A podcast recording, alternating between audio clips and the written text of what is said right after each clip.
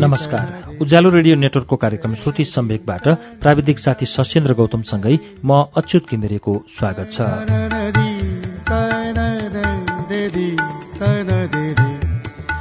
श्रुति सम्वेकको आजको श्रृङ्खलामा पनि हामी भुवनहरि सिगदेलको उपन्यास जदौ मालिकको वाचन लिएर आइपुगेका छौं। जदौ मालिक गएको पाँच सातादेखि तपाईँले श्रुति सम्वेकमा सुन्दै आउनुभएको छ। हामीले गएको साता पाँचौं श्रृङ्खला सुन्यौं पाँचौं श्रृङ्खलामा एकजना पुडासैनीसँग हरिको गठबन्धन भएको छ। हरि र पुडासैनी अब छिट्टै शिक्षाको लागि योजना बनाउने उद्देश्यका साथ देश भ्रमणमा निस्कँदैछन्। अब के हुन्छ? सुनौ भुवनहरि सिगदेलको उपन्यास जदौ मालिकको छैठौं श्रृङ्खला पृष्ठ एक सय दुईबाट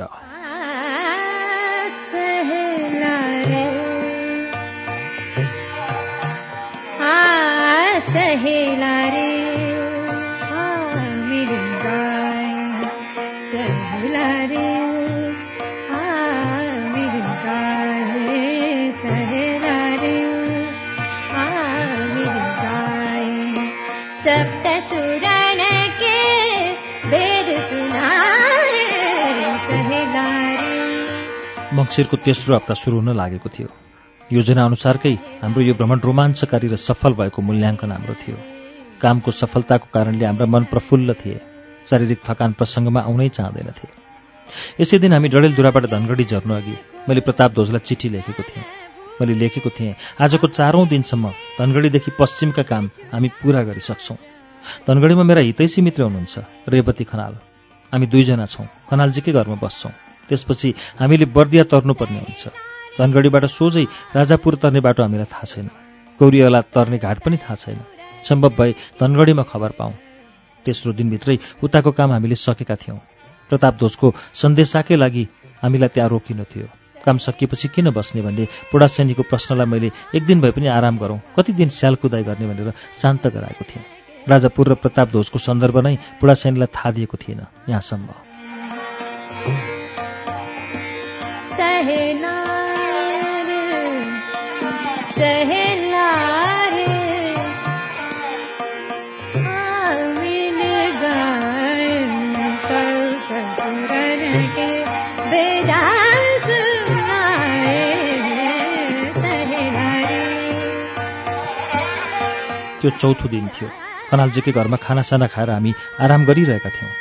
खनालकै तीन वर्षे नातिले म सुतेको खाट हल्लाउँदै भन्यो बाबा बाबा यत्रो ढुङ्गा भएको मान्छे बाबालाई खोज्दैछ। उसको बोली नै प्रश्न खुलेको थिएन। हँसिलो र मैसँग लुटपुट गर्ने त्यो बालक मेरो जिस्किने साथी नै थियो घरमा। मैले कुरा बुझिहालेँ। समस्या थियो पुडासैनीको महिनौ दिनसम्म यात्राको साथी। कुनै दिन भुटेको मकै पोल्टामा भाग लगाएर पनि खाइयो। कुनै दिन पानी घट्टबाट किनेको पिठो ढिँडो गुन्द्रुकको भोजन गरेर त्यही घट्टमा रात पनि बिताइयो। कुनै जिमवालले खोरको खसी डालेर मासु भात खुवाउन खोजे। हामीले इन्कार गर्यौँ। खातिर गरी सुताए। त्यो पनि भोगियो। यहाँ भने प्रताप दोष छ र यो बेग्लै पाटो बुढासेनले बुझेर त केही बिगार्दैन। तर यो मानिस भित्ताको कान हो कि भन्ने विषय मात्रै मैले जानेको थिएन। यसको परीक्षा यात्रामा लिन मैले निकै कोसिस पनि गरेको हुँ। सूत्र खुलेन। विपक्षले प्रतिक्रिया नगरेसम्म मानिसको सूत्र कहिल्यै खुल्दैन। बुढासानी मेरा लागि त्यही नखुलेको सूत्र थियो।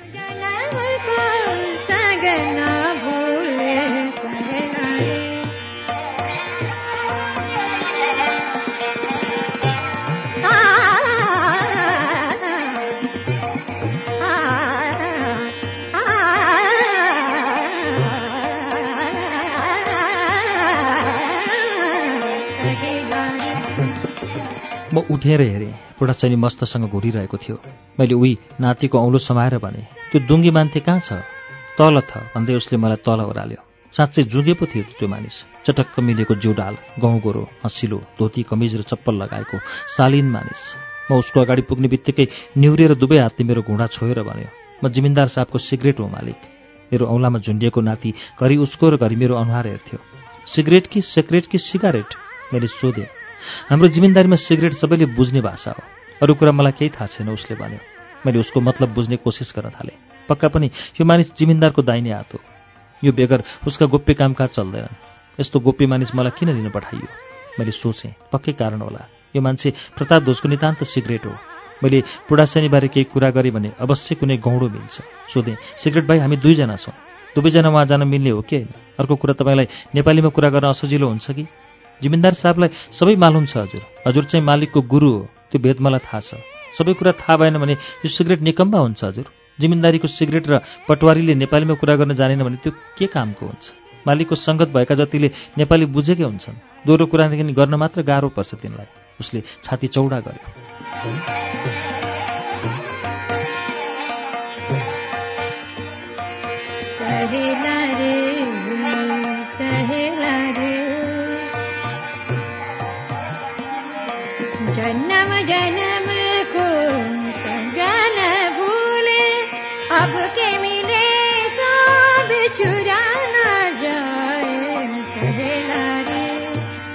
त्यो कुरा त ठिकै होला। म पनि मान्छु। एउटा खास बात छ। त्यो कुरा मसँग आउने साथीलाई थाहा हुनुहुन्न। मैले यस्ता कुरा गर्दा सिगरेट सतर्क भयो। त्यस्तो कुरा यदि छ भने मलाई खुलस्त भन्नुहोस्। आफ्नो आदमीले आठ दस मानिसलाई कहिल्यै फेला नपर्ने गरी गिर्वामा गिराइदिन्छ। मेरो आशय नबुझेर उसले आफ्नो पहुँच बतायो जुन कुरा म आफै जान्न चाहन्थे। के कुरा गरेको सिगरेट तिमीले? होला तिम्रो राजापुरभित्र आफ्नै ताकत होला मैले माने। यो त धनगढी हो। यहाँ राज्यका जासुस होलान् सुरक्षा निकाय होलान्। यहाँ किन हामी फाल्तु कुरा गर्ने? राजापुरमै पुगेर कुरा गरौँला नि? मेरो यो प्रतिक्रिया सिगरेटबाट अरू सेक्रेट बटकाउनका लागि थियो। नाना मालिक हम सिधा बात गर्दा आए मलाई जिमिन्दार साहबको आदेश छ। धनगढीबाट टिकापुर आउन दुई रास्ता छ। अहिले सजिलो बाटो बनाउने तयारी भएको छ। त्यो बाटो महेन्द्रनगर चिसापानी कोवलपुर हुँदै बुटवल छिचोल्न कच्ची बाटो बनिरहेको छ। मानिसहरू चिसापानीमा डुङ्गा तरेर आउजाउ गर्छन्। जिमिन्दारी भन्नुहोस् या डाका डकैतको खुपिया रास्ता अलग छ। अब हामी त्यो बाटो हिँड्छौँ। धनगढी आउने सरकारी मानिस चिसापानीबाट कर्णाली तर्छन्। फेरि फर्केर कोठियाघाटबाट गिरवा नदी तरेर राजापुर जान्छन्। हामी त्यो बाटो हिँड्दैनौँ। हाम्रो अर्को सुरक्षित बाटो छ। धनगढीबाट दुई माइल पर गिरगिरा खरे छ। त्यसपछि हामी पुरै जङ्गलको यात्रा गर्नेछौँ। मैले लडिया तयार गरेको छु। त्यहाँ हाम्रो बास बस्ने ठाउँ छ। आज हामी त्यहीँ बस्छौँ। त्यो बासभन्दा पश्चिम गिरगिरादेखि यता हामी सुरक्षित हुँदैनौँ। त्यो बास पुगेपछि हाम्रो राज्य सुरु हुन्छ मालिक। त्यहाँ हामी जे गर्छौँ त्यही मर्जी त्यही न्याय। हजुर आज हामी यही मार्गबाट हिँड्छौँ। उसले दिएको जानकारी भयानक लाग्यो। राज्यभित्र पनि अराज्य। अराज र अनाचारका छुट्टा छुट्टै राजमार्गहरू दुवै वैध अवैध भए राज्यको कानुनी कारवाहीमा पुग्नुपर्ने पर्नुपर्ने। तर यो सिगरेट मार्फत आज म त्यो राजमार्ग हिँड्दैछु जसका बारेमा राज्यलाई न चासो छ न सरोकार। हामी हिँड्ने बाटोमा मानिसको बस्ती पनि होला नि? छैन मालिक धनगढी छाडेपछि पुरा जङ्गल र त्यहाँका जनावरको मात्र बस्ती छ। त्यस्तो अनकन्टारको बाटो कसरी सुरक्षित हुन्छ त सिगरेट? नदी किनारमा बस्नेले पानीसँग सङ्ग्राम गर्नुपर्छ। जङ्गलमा बस्नेले त्यहाँका जन्तुसँग सङ्ग्राम गर्नुपर्छ मालिक होइन र? त्यो मानिस मतिर हेरेर फिस्सा हाँस्यो।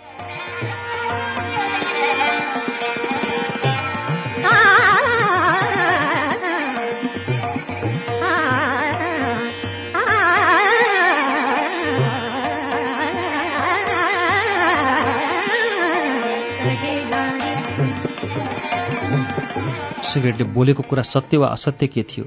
मैले जानिनँ तर म भने सोचिने स्थितिमा पुगेँ। यसले डर छेरुवा भन्ला अब यो मानिस जङ्गलको बाटो लैजान कसेर आएको छ भने? मैले उसको अगाडि किन आफ्नो कमजोरी प्रदर्शन गर्ने भन्ने कुरा मनमा खेलाउँदै थिएँ। उसैले सोध्यो के भयो हजुर? तपाईँको भनाइ सत्य हो तर मलाई त्यो सत्यसँग डर भने लाग्यो। कतिपय सत्य डरलाग्दा हुन्छन् होइन र? नै हजुरहरू डराउनु पर्दैन। आज हामी बस्ने बास हाम्रै घरमा हो। हामी हिँड्ने बाटो पनि हाम्रै हो। त्यो बासमा हाम्रा जङ्गल पार गर्ने हतियार सुरक्षित छन्। सिगरेटको अनुहारमा आत्मविश्वास थियो। एकछिन म बोलिनँ त्यो आत्मविश्वासमा मैले किन कुठाराघात गर्ने? मनमा भने कुरा खेले। लखनऊलाई सन्धिमा दान दिएर दार्जिलिङ र देहरादुन भेटीमा राखेर आर्जेको मुलुक। नयाँ मुलुक कैलाली कञ्चनपुर बर्दिया टिकापुर र राजापुर र नेपालगञ्ज समेत त्यहाँ अहिले द्वैत राज्य छ। म कान ठाडा पारेर सिगरेटका कुरा सुन्दै थिएँ। भने ठिकै छ सिगरेट भाइ हामी तपाईँले लगेकै बाटो जाने। एउटा कुरा जिमिन्दार साहबलाई अलग राखेर यो नयाँ साथीका अगाडि गोप्य कुरा नगर्नुहोस्। भनिदिनुहोस् मौका मिलेमा म पनि यो कुरा भनौँला। किन मालिक? अगर त्यस्तो छ तपाईँको साथी त्यस्तो छ भने ऊ राजापुरबाट फिर्ता जाँदैन। ऊ उत्तेजित देखियो। होइन होइन त्यस्तो केही होइन। हामी सतर्क रहने कुरा मात्र गरेको मैले। ठिक छ मालिक म जिम्मेदार साहबलाई सतर्क गराइलिनेछु। अब हामी हिँड्नुपर्छ। हुन्छ म साथीलाई तयार गरेर आउँछु। म माथितिर गएँ। बुढाचनी उठिसकेका थिए। मैले हिँड्ने योजना बताएँ। हाम्रा झोली झाम्टा तयार गर्न एकैछिन लाग्यो। रेवती खनालसँग र खास गरी मेरो सानो साथीसँग बिदा माग्दै बगलीबाट दुईवटा चक्लेट झिकेर फुच्चेको हातमा राख्दै भने मेलो थाती अब हामी दाने। बिचरा बच्चासँग मेरो मित्रता अति घनिष्ठ भइसकेको थियो। उसले मेरो हात तान्दै भन्यो नाइ अदुलबा बत्ने अदुलबा बत्ने। रेवतीले उसलाई उठाउँदै भने ज्ञानी छ मेरो नाति अदुलबा फेरि आउने फेरि आउनु थाइ भन। रुन्चे मुख लाउँदै फुच्चेले भने फेरि आउनु थाइ हत आउँछु। ज्ञानी त मेलो थाती उसको निर्बोध आग्रह र प्रेमले म आर्द बने।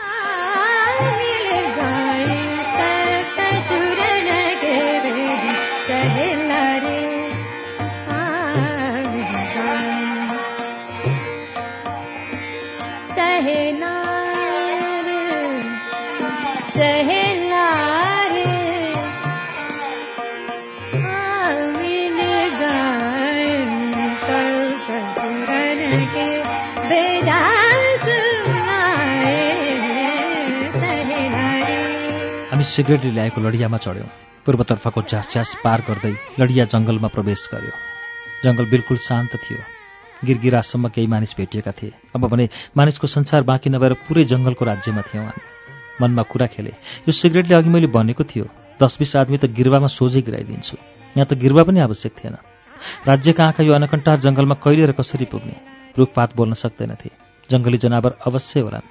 तिनलाई दसैँको भोज आउँथ्यो। उद्योगमा थिए पुडा सेनेजी उनलाई त यतिसम्म पनि थाहा थिएन कि हामी कहाँ जाँदैछौँ। दुई घन्टा लगातार चल्यो लडिया यो यात्राका खप्पिस अनुभवी थिए गोरु दुईटा।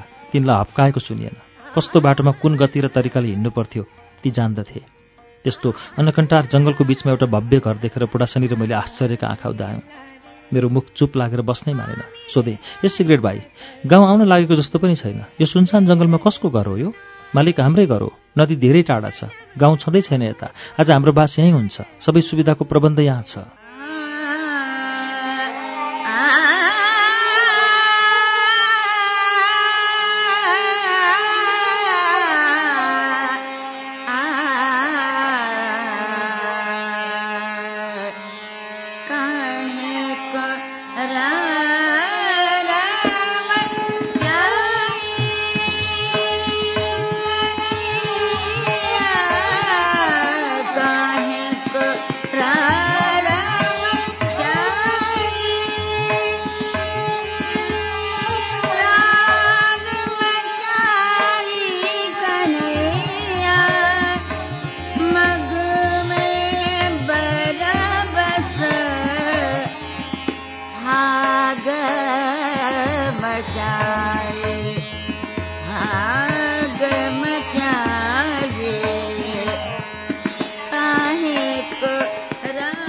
लडियाबाट तल झऱ्यौँ। सिगरेटले हामीलाई माथिल्लो तलामा लग्यो। त्यहाँ लहरै चारवटा ढोका देखिए। अवश्य कोठा होलान्। मैले अनुमान गरेँ सिगरेटले एउटा कोठाको तालचा खोल्यो। त्यहाँ फराकिला दुईवटा खाट र बेरिएका गुन्टा अगल बगलमा लामा दुइटै बेन्च र एउटा टेबल देखियो। सिगरेटले भन्यो हजुरहरू यहाँ आराम गरौँ। म खाजा पानीको व्यवस्था मिलाउँछु भनेर बाहिर निस्क्यो। बुढा सेनीजीले उदेक मान्दै चारैतिर आँखा घुमाएर सोधे ए गुरु कुन दुनियाँमा ल्याउनु भयो मलाई? यही दुनियाँ हो भनेर बुझाउन अहिले म सक्दिनँ। यो दुनियाँले आफै आफ्नो परिचय दिनेछ। म पनि त्यसैको प्रतीक्षामा छु। यस्तो विकट जङ्गलमा यो घर किन बनाइएको होला? उनले यस्तो प्रश्न गरे। धैर्य गरौँ। बिस्तारै यो घरले पनि आफ्नो परिचय दिनेछ। मैले नै नबुझेको कुरामा उनलाई आश्वस्त कसरी पारौँ म? बाहिर चप्पलको आवाज आयो। सायद सिगरेट आउँदै गरेको आवाज भयो। हामीले देख्यौँ ढोकामा सिगरेट उभिएको थियो। उसको दाहिने हातमा डेक्ची र बायाँ हातमा दुईवटा रित्ता गिलास थिए। हातका सामान टेबलमाथि राख्दै सिगरेटले भन्यो यो सखर पानीको शर्बत हो। यसले औल लाग्न दिँदैन। शरीरको थकाइ हटाउँछ। पिउँ मालिक भन्दै दुवै गिलासमा भरेर हाम्रो हात हातमा दियो। वातावरण ओसिलो जस्तो भए पनि सालघारी बीचको हप्प गर्मीको महसुस पनि भइरहेको थियो। हामीले त्यो शर्बत पानी तनक्क पियौँ। उसले फेरि गिलास भर्दै भन्यो हजुरहरू एकछिन उठौँ म यी बिस्तारा मिलाइदिन्छु र एकछिन अरू प्रबन्ध गर्न तल जान्छु। यसमा एकछिन आराम गरौँ। हामीले शर्बत पानी पिउँदै गर्दा सिगरेटले टाकटुक दुवै बिस्तारा खाटमा मिलाइदियो र तलतिर गयो। अब यो कोठामा म पुडासेनीजी र उही अनुत्तरित प्रश्न मात्रको त्रिकोणात्मक सङ्ग्राम चलिरह्यो। हामी दुवै खाटमा पल्टियौँ। मनले जिज्ञासाको गुन्टालाई अधीर बच्चाले झैँ मानसको आँगनमा गुडाइरह्यो। अनुमान गर्न गाह्रो भएपछि अनुमानलाई नै झर्को लागेछ क्यारे। त्यही कारण होला अनुमान पनि हामीसँगै झकाउन थाल्यो। गोधुलीको बेला छ झकाए पनि निद्रा आएको थिएन। खुल्ला झ्यालबाट सालका हाँगामा घामले पहेँलो तन्ना हाल्दै गरेको देखियो। हरिया पातमाथि पहेँलो जलप्रदेशको परावर्तन भने कलेजी रङ जस्तो बनेर सालका फेदतिर झर्न थालेको थियो।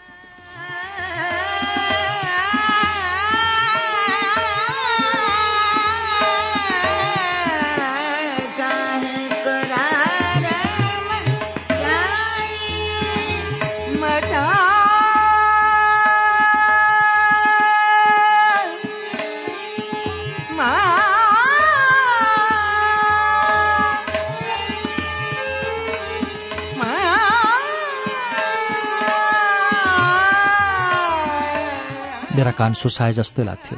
कोठामा सन्नाटाले अझै एक छत्र शासन गरे चाहिँ लाग्थ्यो। लामो सन्नाटा पनि चिच्याट लाग्दो हुन्छ। हामी दुवै त्यसका शिकार थियौँ। त्यसको साम्राज्यमा पुडासनीले हस्तक्षेप गरे। धेरै उत्तर समयले बताउला। तर यो भीषण जङ्गलको यात्रा किन आवश्यक थियो? यो कुरा गुरुले नै बताउन सक्नुहुन्छ। उनको जिज्ञासा मनावश्यक थियो। मैले भने पुडासेनीजी यो घोर जङ्गल छिचोलेपछि हामी कर्णालीको पश्चिमी बङ्गालोमा पुग्छौँ। त्यसलाई कौरियला भनिन्छ। यो नदी तर्ने घाटको नाम हो दौलतपुर। पूर्वतर्फ पनि त्यस्तै बङ्गालो गिरुवा नाम भएर बगेको छ। त्यहाँबाट वारी तर्ने पनि घाट छ कोठिया। यस्तो विचित्रको दुई भङ्गालाको बीचमा बनेको ठूलो टापु राजापुरमा राजाका चाकरीबाज र पहुँचवालाले पाँच सय हजार बिघाका मौजा पाएका छन्। त्यसमा आफ्ना जिमिन्दारी हाँकेर बसेका छन्। तिनैमध्ये एकजना जिमिन्दार छ प्रतापध्वज ऊ कुनै कालखण्डको मेरो चेलो हो। उसले मलाई राजापुर हेर्न आउने निम्ता दिएको छ। समय जुरेकाले अहिले हामी त्यही निम्ता मान्न यहाँ आएका हौँ। निम्ता मान्न जाने बाटो नै यति विकराल र रहस्यमय छ भने वास्तवमा राजापुर कस्तो कौतूहलपूर्ण होला त गुरु? म भित्र पनि त्यही जिज्ञासा मडारिएको छ। मैले साथीलाई शान्त गराएँ। एक घन्टा बित्यो। सिगरेटको साथमा हामीले नदेखेका र अरू दुईजना मानिस पनि कोठामा पसे। तिनका हातमा किस्ती र किस्तीमा प्लेट चाङ भरि राखेका थिए। अलग अलग प्लेटमा आलु चनाको तरकारी चिउरा भुजा र धुलो सखर राखिएको थियो। तिनले टेबलमा प्लेट सजाए। बाहिर निस्केर एकजनाले पानीको गाग्रो र गिलास ल्यायो। हामीतिर हेरेर सिगरेटले भन्यो मालिक यी साथीसँगै म राजापुरबाट आएको हुँ। एक्लै दोक्लै यो बाटोमा यात्रा गर्नु जोखिम हुन्छ। हामी हात हतियारसहित यस्ता जङ्गलमा यात्रा गर्छौँ। यिनलाई यहाँको प्रबन्ध गर्न छाडेर म मात्र धनगढी गएको थिएँ। अब खाजा पानी खाउँ भरेको भान्सामा कस्तो खानेकुरा बनाउने होला? हामी दुवैजना माछा मासु खाँदैनौँ। पिठो छ भने दाल रोटी बनाए हुन्छ। अरू कुरा हाम्रो लागि चाहिन्न मैले भने। पिठो छ मालिक। हामीले कर्णालीका माछाको सुकुटी पनि साथमा ल्याएका थियौँ। सिगरेटले झुकेर भन्यो। सुकुटी बनाएर तपाईँहरू खानुहोला के फरक पर्छ र? एउटा कुरा यस्तो अनकन्टार जङ्गलमा यो घर कसले के प्रयोजनका लागि बनाएको होला सिगरेट? फरक त पर्दैन। तैपनि मालिक हजुरहरू सुक्खा रोटी खाने? हामीले सुकुटी बनाएर खानुहुन्न होला। यो घर किन कसले के उद्देश्यका लागि बनाएको भन्ने कुरा राजापुर पुगेपछि मालिक साहबले नै बताउनुहुनेछ। हुन्छ सिगरेट। खानेकुराको बारेमा जसलाई जे इच्छा हुन्छ त्यही खाने हो। हामीले माछा मासु खाने गरेकै छैनौँ। तपाईँहरू बनाउनुहोस् खानुहोस्।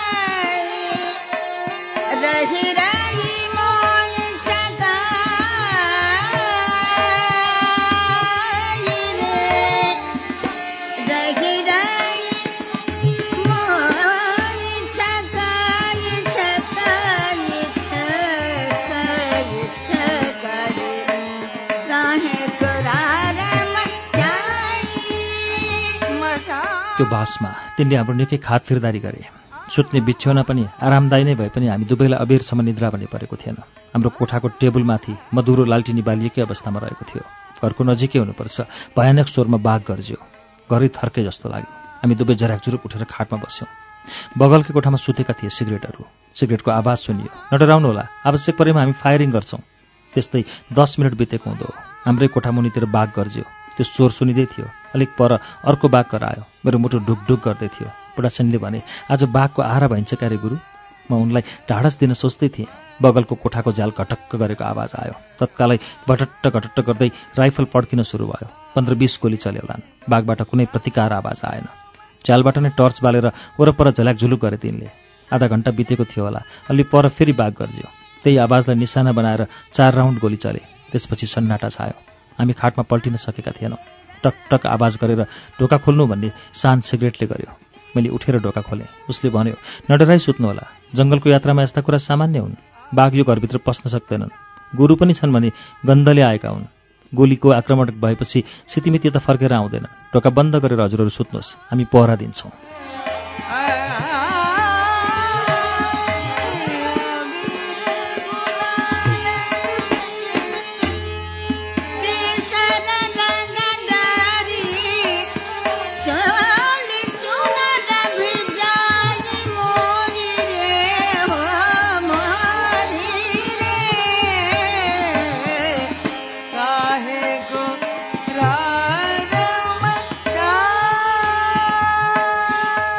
घरको तल्लो तलामा शौचालय थियो।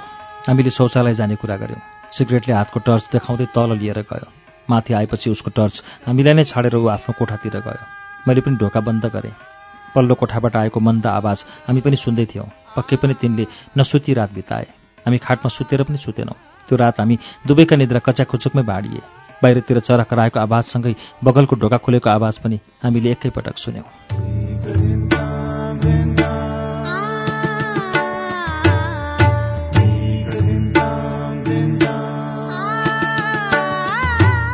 सम्वेकमा अहिले तपाईँले सुन्नुभएको वाचन भुवनहरी सिग्देलको उपन्यास जदौ मालिकको वाचन हो। यसको बाँकी अंश वाचन लिएर केही बेरमा आउनेछौ। उज्यालो सुन्दै गर्नुहोला।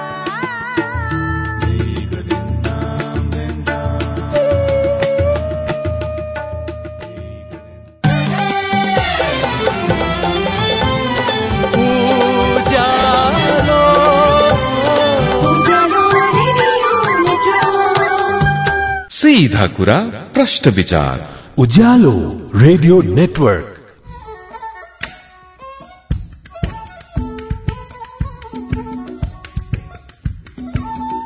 कार्यक्रम श्रुति सम्वेकमा तपाईँलाई फेरि स्वागत छ। श्रुति सम्वेक तपाईँ उज्यालो रेडियो नेटवर्क काठमाडौँमा नब्बे मेगाहरूसँगै देशभरिका विभिन्न रेडियो स्टेशनबाट एकैसाथ सुनिरहनु भएको छ। श्रुति सम्वेकमा हामी आज भुवनहरी सिग्देलको उपन्यास जदौ मालिकको वाचन सुन्दैछौ। अब यसको बाँकी अंश वाचन सुनौ। उज्यालो भयो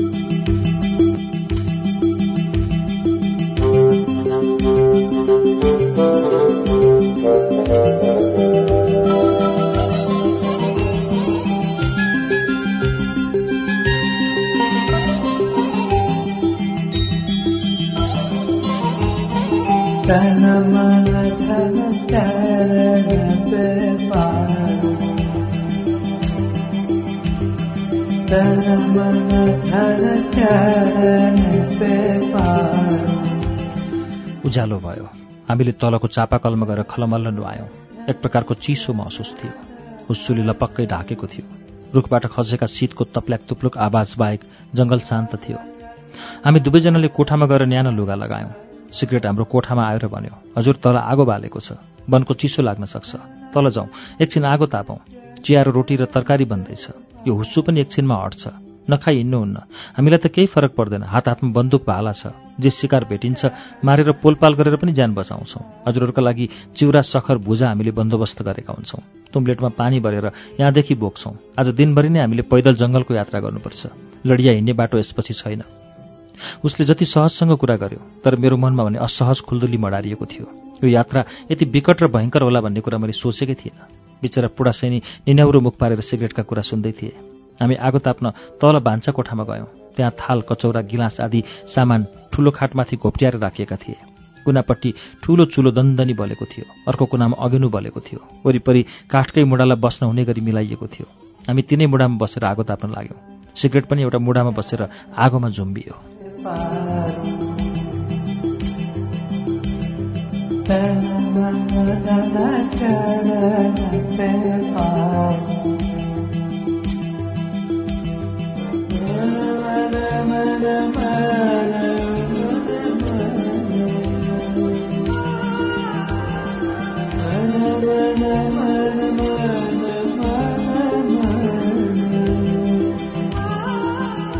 राति बाघ गर्जेर हामीलाई तर्सायो। झन् आज त दिनभरि जङ्गलको बाटो पैदलको यात्राको कुरा छ। बाघ मात्र होइन होला हात्ती गैँडा भालु सर्प बिच्छीबाट पनि बस्नु पर्ला होइन त? मैले उसलाई सोधेँ। हो हजुर यो जङ्गलमा ती जनावरसँग बचेरै हिँड्नुपर्छ। सतर्क रहनै पर्छ तर हतियार हाम्रा हात हातमा रहन्छन् डराउनु पर्दैन। बाघले शिकार खाइरहेको ठाउँमा सम्मुख परियो भने त्यसले आक्रमण गर्ने हो। सोझै आक्रमण गर्न आउँदैन। हात्ती डरलाग्दो हुन्छ तर तिनका जत्थाको सङ्केत हामीले पहिले नै चाल पाउँछौँ। गैँडा र भालुसँग हामी सजिलै भेट्न सक्छौँ। हामी पाँचजना हजुरका साथमा हुनेछौँ बिचमा हजुरहरूलाई राख्नेछौँ। सबैभन्दा अगाडि हिँड्ने साथीको हातमा भाला खुकुरी हुनेछ। त्यसपछि म हुनेछु। मसँग राइफल छ। सबैभन्दा पछाडि भाला लिएका दुईजना साथी हुनेछन्। हजुर दुईका बिचमा एकजना हतियारधारी लडोको हुनेछन्। छुरी र खुकुरी सबैका कम्मरमा छन्। त्यसरी डराउनु पर्दैन। उसले आजको यात्राको व्यूह तयारी बतायो। हामीलाई लिन के तपाईँहरू यही बाटो आउनुभएको हो त? हो हजुर अर्को त बाटै छैन। चिसापानी घुमेर जान धेरै दिन लाग्छ। जहाँबाट गए पनि जङ्गलको समस्या उयो। सर्पबिच्छीबाट कसरी बस्ने? मैले सोधेँ। तिनलाई चलाउनु जिस्काउनु हुँदैन। मानिस हिँड्ने तयारी गोरेटो बाटो छ। सतर्क भएर हिँड्ने यो वनमा ठुल्ठुला अजिङ्गर पनि छन्। तिनको एक्कासी आक्रमण हुन्न सम्मुख परियो भने भाला हातमा भएपछि तुरन्तै हामी त्यसलाई मारिहाल्छौँ। सिगरेटले यो यात्रालाई जति सामान्य हिसाबले व्याख्या गरे पनि यथार्थ निकै भयानक थियो। मैले मनको डर प्रकट नगरी पुडासैनीलाई सोधेँ तपाईँलाई कस्तो लाग्दैछ यो यात्रा? मेरो त के कुरा भएर? पिता पुर्खाले पनि नसोचेको। विस्मयकारी यात्रा हो गुरु यो। साँच्चै यात्रा सुरु भएकै छैन। हिजोदेखि अहिलेसम्मका घटनाले मेरो मुटु हल्लिसकेको छ। सिगरेट भएको वर्णनबाटै मलाई त काली लाग्दैछ। कुनै पनि अद्भुत यात्राको सुरुवातमा यस्तै काली लाग्छ। जब त्यसमा एकाकार भइन्छ त्यो सामान्य बन्दै जान्छ। पछि छोरानातिलाई सुनाउने अपत्यारिलो कहानी बन्छ यो। नदीमा हाम्न फालुन्जेल अवश्य डर लाग्छ। जब पानीमा हेलिन्छ त्यहाँ डर हराउँछ।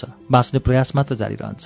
मैले उनलाई यसरी सम्झाउन खोज्दै थिएँ। एकजनाले हाम्रा हातमा चियाको गिलास थमायो। हामीले चिया सक्दा नसक्दा रोटी तरकारी तयार भएको खबर भयो।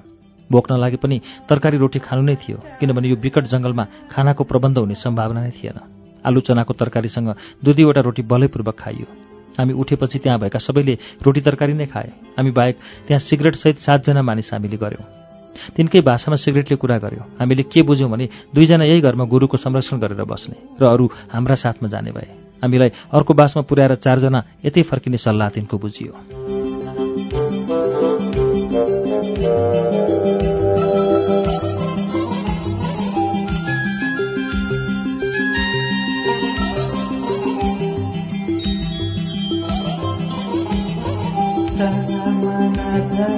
हुस्सु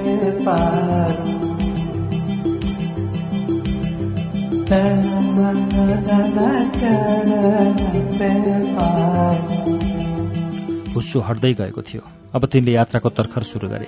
हामी पनि जटाजट कोठामा गयौँ लुगा लगायौँ। हाम्रा झोला सिगरेटै तल ल्यायो र एक एकजनालाई जिम्मा दियो।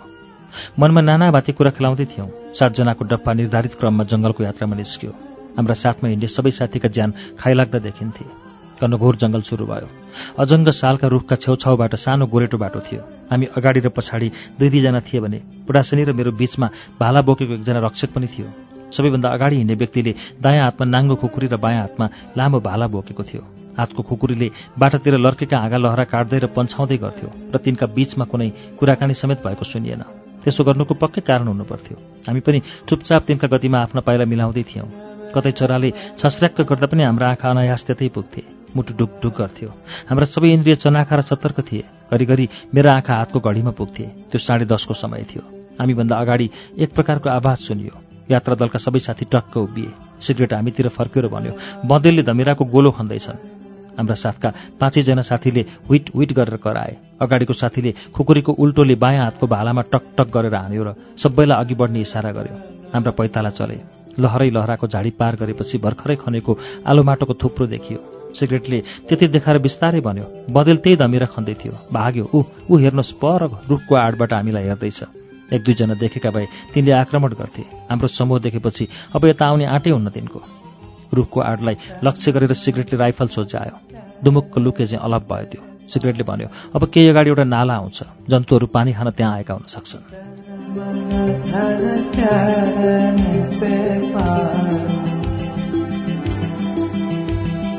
घामको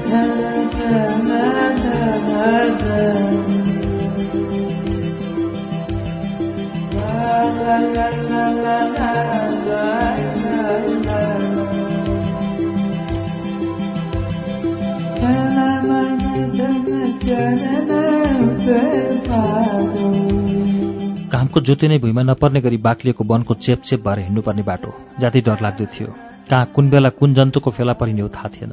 वातावरण शान्त भए पनि हाम्रा कुनै इन्द्रिय शान्त थिएनन् सानो खोज बनाएर खुलुलु बगेको नाला अगाडि देखियो। हातको घडी हेरे ठिक एघार बजेको छ। हाम्रो अघिल्लो साथीले नालामा कुल्चेको हुँदो एउटा भूत जस्तो कालो भयङ्कर जन्तु पछिल्ला खुट्टाले मात्र टेकेर उसकै हाराहारीमा उठेको दृश्य मात्र देख्यौँ हामीले। मेरो टाउको फर्ची जस्तै फुलेको महसुस भयो मलाई। उसले बायाँ हातको खुकुरी कता घुसार्यो? त्यो पनि मैले ठम्याउन नसक्दै बिजुली जस्तै छिट्टो उसको हातको भालाले त्यो जन्तुको छाती वार पार गरिसकेको थियो। हाम्रा बीचको भालावाल साथी हामीलाई पन्छाउँदै अगाडि गयो र जन्तुको कञ्चटमा भालाको सिरो रोपिहाल्यो। हामी जहाँको तै रोकियौँ। अब के हुने हो भन्ने त्रास बढ्दै गर्दा सिगरेटले बिस्तारै भन्यो भालु हो यो त मरिसक्यो। अब अरू पनि यसका साथी हुन्छन् तिनले आक्रमण गर्न सक्छन्। सिगरेट हाम्रो पछाडि गयो। पछिका दुईजना साथी नालामा पुगे।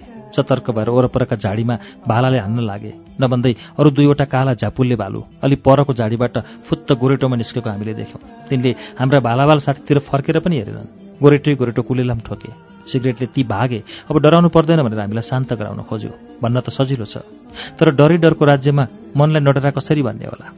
छाती र कञ्चटमा भाला रोपिएका बडै मानको कालो भालुको हलचल बन्द भइसकेको थियो। छातीमा भाला रोप्नेले आफ्नो भाला थुत्यो र भालुको निरीक्षणसँग राम्रोसँग गर्यो।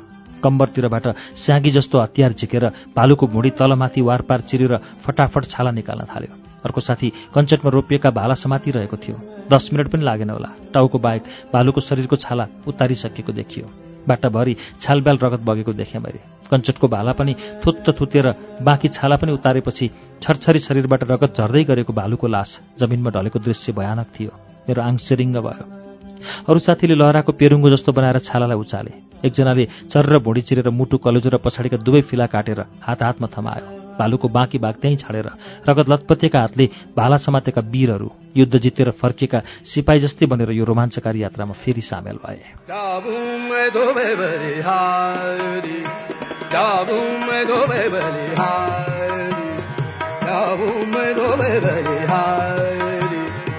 जाऊं मैं धोबे बलिहारी।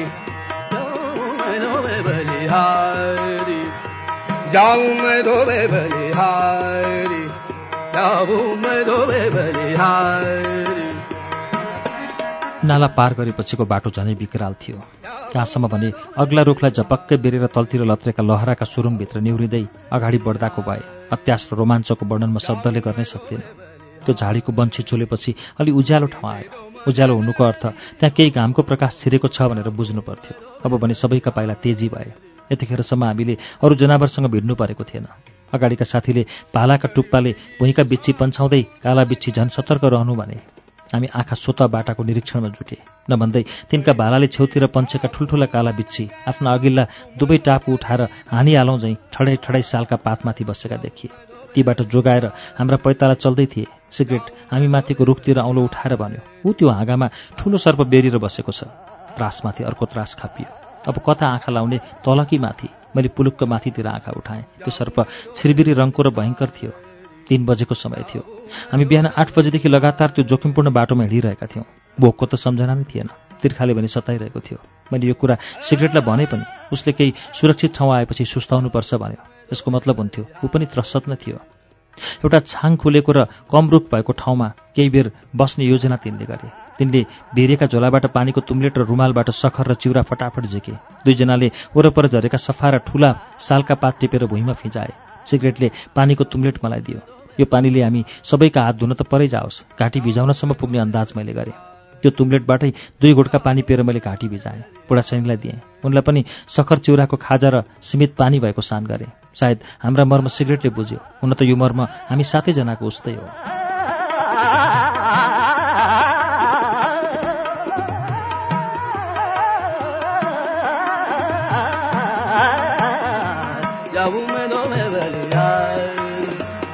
जाऊं मैं तूने मेरो मन गरली जाऊं मैं धोबे बलिहारी जाऊं मैं धोबे बलिहारी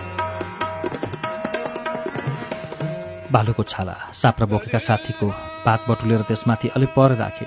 पात पातमा भाग लगाइएको सखर चिउरा हामी सातैजनाले एकैपटक खान थाल्यौँ। यात्राको अवस्था हेर्दा यहाँ कसैले कसैलाई सम्मान गर्ने स्थिति थिएन। यहाँ कोही ठुला थिएन कोही साना थिएन सबैको एउटै ज्यान सबै बराबर। चिउरा खाँदै सिगरेटले भन्यो आजको यात्रा अब धेरै बेरको छैन। अलि पर सफा पानीको नाला छ। त्यहाँ पुगेर टन्न पानी पिउन सकिन्छ। जङ्गलमा जहाँ तहीँको पानी खानुहुन्न कुनै पानी हानिकारक पनि हुन्छन्। त्यो नालापछि हाम्रो बास आइपुग्छ। खान बस्न सुविधा छ। त्यहाँदेखि हामी लडियामा जान्छौँ। भोलि बिहान खाना खाएरै हिँड्नुपर्छ। बाटोमा खाने त यही सखर चिउरा मात्र हो। चार घन्टा लडियाको यात्रा गरेपछि हामी कौरियलाको दौलतपुर घाटमा पुगिहाल्छौँ। डुङ्गा तरेर पारी पुगेपछि बर्दिया राजापुर आइहाल्यो। सिगरेटले बाँकी यात्रा र बाटोको अवस्था सजिलैसँग बतायो। यात्राको खतरा हामीलाई थाहा थिएन। उसका कुरा हामीले पत्याउनै पर्थ्यो। हामीले बाघका चिउरा सखर आधा आधी मात्र खाइसकेको हुँदा हुँ। डस्याङ जस्याङको आवाज आयो। चिउरा चपाउँदै गरेका हाम्रा मुख रोकिए। आवाजको दिशातिर हामी सबैका गर्दन बटालिए। त्यो बेला हाम्रा आँखा भए आश्चर्य र विस्मयले आल्चा जत्रै बनेर खुलेका हुँदा हुन्।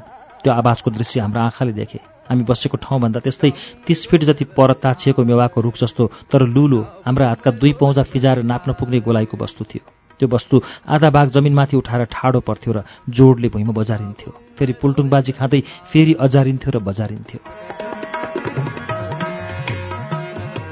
गरीब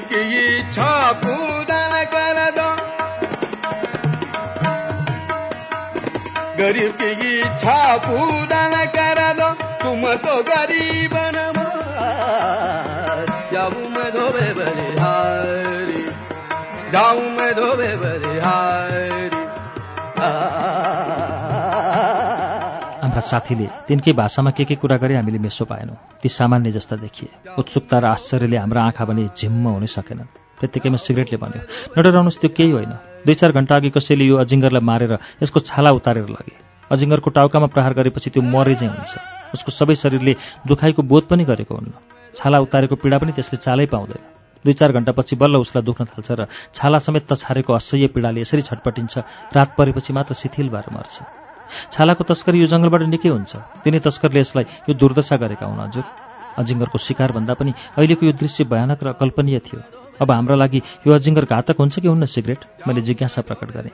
यो त विचेत छ। यसको टाउको तस्करले पक्कै थिलबिलाएका छन्। अजिङ्गरकै ढाडमा चुलो बनाएर खाना पकाएका र भात पाक्न थालेपछि तसला हल्लिएका प्रसङ्ग सुन्नुभएकै होला। हामीलाई आगो छुनासाथ पीडाबोध भइहाल्छ तर अजिङ्गरले त्यस्तो हुँदैन। यसले धेरै बेरपछि मात्र पीडाबोध गर्छ। त्यो पनि पुरै शरीरले। यो त्यही अवस्थामा हो। अहिले हामी यसको नजिकै गएर हेर्न सक्छौँ त। यो अकल्पनीय दृश्य नै मेरो लागि अविस्मरणीय थियो। त्यसरी मैले त्यस्तो जिज्ञासा राखेको थिएँ। हुन्छ तर अलिक परेबाट हेर्नुपर्छ। कथम कदाचित यो मुडो हामीमाथि बजारियो र बेर्न भ्यायो भने यसले निचोरेरै मारिदिन्छ। सिगरेटले यो जानकारी दिएपछि केही नजिक गएर हेर्ने इच्छा मैले प्रकट गरेँ। सिगरेटले सहमति जनायो। बुढा सैनीको शरीर थरथर कामेको थियो। उनी नजिक जान मानेनन्। सिगरेट र अर्को एकजना साथी खाँदै गरेको भाग छाडेर हतियारसहित उठे। हामी त्यो दृश्यको त्यस्तै दस हात जति पर पुगेर रोकियौँ। राम राम। त्यो छाला झिकिसकेको अजिङ्गर उसै गरी उठ्दै बजारिँदै र घस्रिँदै थियो।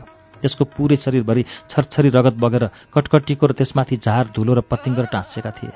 मेरो आङ जिरिङ्ग गर्यो एक प्रकारको भय र सिक्सीको मिसिएको रोमाञ्च शरीरभरि फिँजियो। त्यो मुडो घस्रँदै र बजारिँदै हामीबाट पर पर जाँदै गरेको थियो। हामी साथी भएका ठाउँमा फर्क्यौँ। हामीले छाडेर गएका भागमा लटरम्म कमिला झुम्बिएका देखिए। उनीहरू कमिला पन्छाउँदै सखर चिउराको फाँको हाल्न थाले। मैले मेरो भागमा हातै लगाउन सकिनँ। त्यही छाला झिकेको अजिङ्गर मात्र मेरो दिमागमा मडारियो। पेट बाउडिएर उमट्न थाल्यो। किन सिक्सेको र दिगमिगले घाँटी सुक्यो। तुम्लेट मागेर अलिकति पानी मुखमा हालेर कुलकुल गरेँ। त्यो पनि निल्न सकिनँ। पछाडितिर मुख लगेर थोकिदिएँ।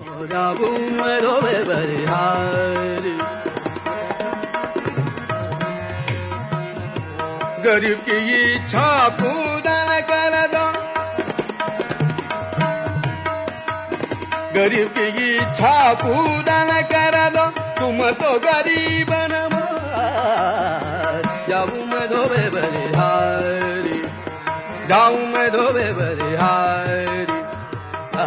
साथीले चिउरा सखर मुर्काइसकेर बाँकी पानी बाँडेर खाए अलमल नगरी हिँड्नका लागि पहिला जस्तै बियो तयारी गरे भीषण जङ्गलको यात्रा सुरु भयो आँखाबाट ओझेल परे पनि अजिङ्गर बजारिएको आवाज निकै परसम्म हाम्रा कानमा ठोकिँदै थियो त्यसपछिको हिँडाइमा हामीले अरू जोखिम बोल्नु परेको थिएन अघि सिगरेटले भनेको नाला भेटियो साथीले सतर्क भएर चारैतिर निरीक्षण गर्दै थिए।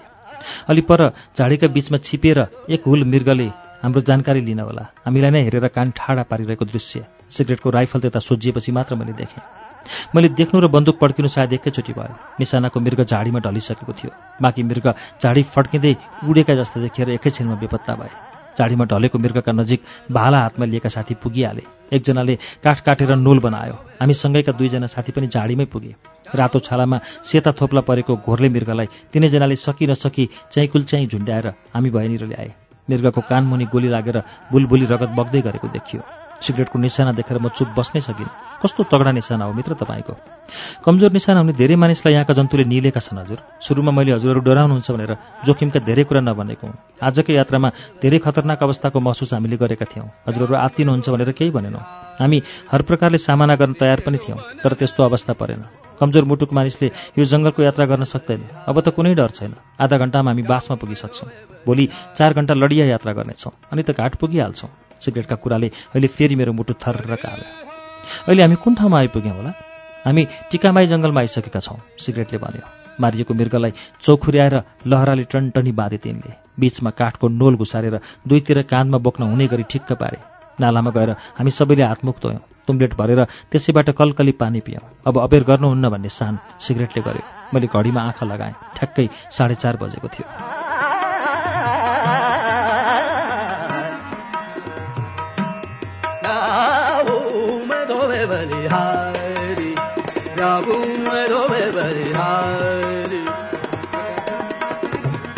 फेरि उस्तै यात्रा सुरु भयो हाम्रो। चारैजना भालावाल साथीका निम्ति भालुका सपेटा हाम्रा झोला र मरेको मृग समेत बोक्नु पर्दा कुस्त भारी थियो। त्यसपछि भने सिगरेटले हामी दुवैका झोला दुईतिर पारेर काँधमा बोक्यो। राइफल भने दाहिने हातमै थियो उसको।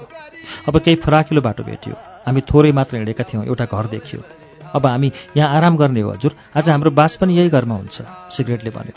बास बस्ने ठाउँमा ठ्याक ठ्याक कसरी यस्ता घर तयार भएका हामी आश्चर्य मान्दै उसका पछि पछि लाग्यौँ। उसले घरको ढोकाको तालचा आफैले खोल्यो। हामीलाई सरासर माथिल्लो तलाको एउटा ठुलै कोठामा लिएर गयो।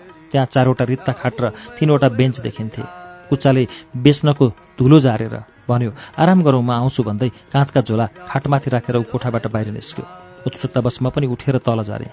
मैले घरका निदाल र दलिनतिर हेरेँ। सालका सिङ्गै सत्तरीलाई सिलित्त ताछेर निदाल दलिन त्यहाँ जडिएको थियो। दलिनमाथि सालकै ठुल्ठुला फ्ल्याग छापेर तला बनाइएको थियो। मनमा लाग्यो यो मान्छे हाम्रै घर भन्छ। यस्तो जङ्गलका बिचमा को मानिस यहाँ बस्ने हो? किन बस्ने हो?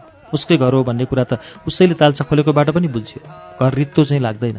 माथिको कोठामा भने मालसामान केही देखिन्न। मलाई अरू कोठातिर चियाउने मन भयो। सिगरेट ठुलो डेक्चीमा पानी लिएर भित्रतिरबाट निस्क्यो। मलाई माथि जाउँ भन्यो। उसकै पछि लाग्यो त्यो डेक्ची खाटमाथि राख्यो र भन्यो म गिलास ल्याउँछु।